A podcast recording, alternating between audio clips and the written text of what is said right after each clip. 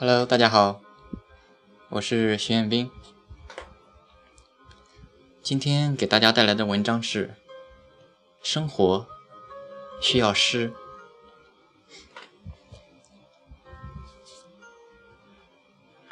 或许最近看散文看的有些太急躁了，需要沉淀下，转换下风格，看诗。昨天就看的是林徽因的一些竞选诗集，也不要太美，于是诗兴大发，立刻做了一首三行小诗：夏夜，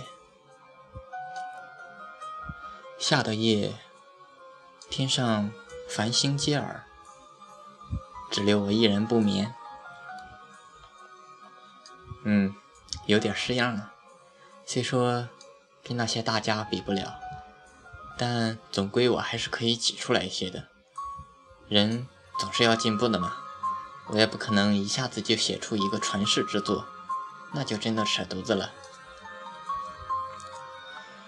上学的时候，虽然我不喜欢看书，但我却喜欢诗歌，所以很多诗歌我都会去背诵。当然，这也是老师要求的。不过，我比别人要熟练的快得多。但我为什么会喜欢诗歌呢？因为它的美，因为它的随性，因为它最亲近生活。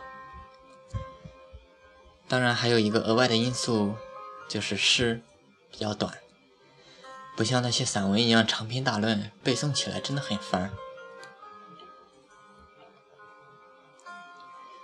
中国算是诗歌王国了吧？从第一部《诗经》到后来的盛唐，从关关雎鸠，在河之洲，窈窕淑女，君子好逑，到君不见黄河之水天上来，奔流大海不复回，这种传承从未间断。从古代诗歌到现代诗歌，又是一个重大的改变。不难发现。古代诗歌讲究对仗工整，而现代诗歌则更多了一份自由，但意境却从来都在。这就是诗的魅力吧。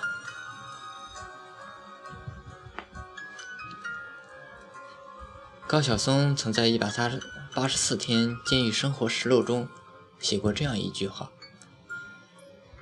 我妈说，生活不只是眼前的苟且。”还有诗和远方，嗯，或许他自己都没有想到，这句话竟然成了成了千古名句。